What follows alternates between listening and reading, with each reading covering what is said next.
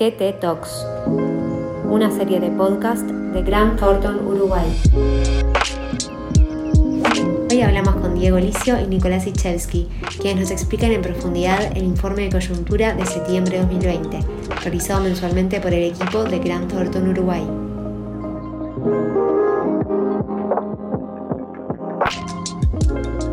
La economía global continúa mostrando signos de recuperación, aunque a un menor ritmo que en los meses anteriores.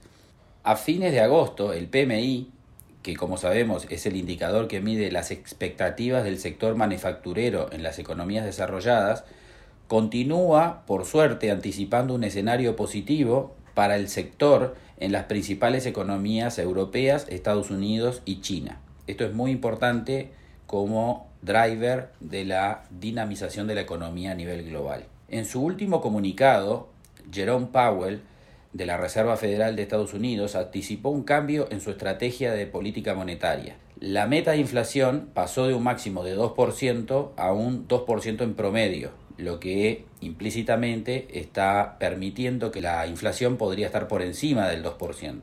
Esto, por tanto, eh, nos indica que podemos esperar una tasa de interés global que continuará en mínimos históricos cercanos al 0% para los próximos años, lo cual es una excelente noticia para las economías subdesarrolladas. En relación a las economías de Brasil y Argentina, ¿podemos continuar esperando buenas noticias en los próximos meses?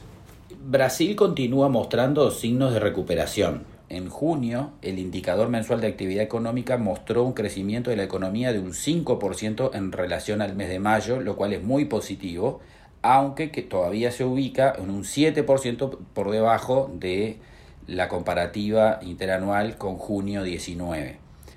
Para el 2020 se espera que el PBI de Brasil se contraiga un 5,3% nada menos. Desde el lado fiscal, sin embargo, el déficit fiscal continúa deteriorándose y alcanza el 12% del PBI en los 12 meses cerrados a julio. Este aumento presiona al alza la deuda bruta, que allá alcanza el 86% del PBI, y a la deuda neta, que alcanzó el 60% en julio. Por el lado entonces de las cuentas fiscales, Brasil está bastante delicado. Por otra parte, Argentina que anunció que llegó a un acuerdo con sus acreedores para canjear parte de su deuda, noticia muy positiva, continúa en una situación económica frágil, como todos sabemos, producto de la cuarentena super extendida. En junio, el estimador mensual de actividad económica indicaba que la economía se encontraba un 12% por debajo del nivel de junio 19. Tremenda reducción. Se prevé que el PBI caerá un 12,5 este 2020, lo cual es una caída históricamente grande y violenta para una economía ya debilitada como la Argentina. Por lo tanto, antes, ante la falta de acceso al crédito por todas estas circunstancias, para financiar el gasto público y hacer frente a los efectos de la pandemia, Argentina tuvo que recurrir a una fuerte emisión monetaria continua impulsando la brecha cambiaria entre el dólar oficial, que está a 74 pesos, y los dólares paralelos, que está entre 130 y 135 pesos. Esa brecha muestra la gran eh, fragilidad eh, y la gran incertidumbre que hay en el mercado. Hasta aquí el panorama de la región. Pero identifiquemos ahora los principales hechos económicos que sucedieron en Uruguay en el último mes. La economía uruguaya continúa mostrando signos de recuperación luego de caer fuertemente en los meses de abril y mayo producto de la pandemia. El consumo de naftas y de gasoil se ubicó en julio en los mismos niveles que en julio del año anterior. Por otra parte, el consumo de energía por los comercios y los servicios se ubicó solamente un 3% por debajo del nivel de julio del año pasado. La recaudación tributaria de la DGI indica que la gran mayoría de los sectores están en plena recuperación, con la recaudación de IVA creciendo un 2% respecto al año anterior, en julio, la recaudación de IRPF creciendo un 3% en relación al, mes, al año anterior, y la recaudación de IRAE creciendo un 2% también respecto al año anterior. En esa línea, también el índice de volumen físico de la industria manufacturera indica que la actividad industrial se ubicó solamente un 3% por debajo en el mes de junio respecto al año anterior.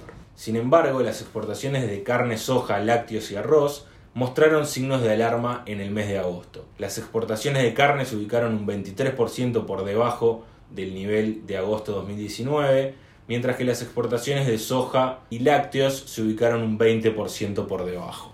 ¿Y esta mejora en la economía se vio reflejada en el mercado laboral? El mercado laboral continúa recuperándose lentamente del efecto sufrido por la pandemia, aunque a un ritmo menor que el experimentado por la economía. En junio, la tasa de desempleo se ubicó en 54% y mejoró un punto porcentual respecto al mes de mayo. En ese sentido, el número de ocupados ausentes se redujo del 16% al 11%. Los ocupados ausentes son los trabajadores que no trabajaron en el último mes, pero se encuentran en seguro de paro o en suspensión de actividades, por lo cual mantienen un vínculo con su empleador. Por otra parte, todavía existen unas 22.000 personas que declaran estar disponibles para trabajar, pero no buscaron empleo por la pandemia, que al considerarse inactivos no se consideran como desempleados. La tasa de desempleo en junio se ubicó en el 10,7%, creciendo un punto porcentual por encima del nivel de mayo y que si le incorporamos los inactivos que no buscaron empleo por la pandemia, se ubicará más cercana al 11,5-12% en los próximos meses. A su vez, por cada 17.000 ocupados ausentes en seguro de paro o en suspensión de actividades que no retornen a su empleo, la tasa de desempleo aumentará un 1% adicional. ¿Qué podemos esperar para los próximos meses? ¿Se desacelerará la inflación? ¿Se frenará el aumento del déficit fiscal?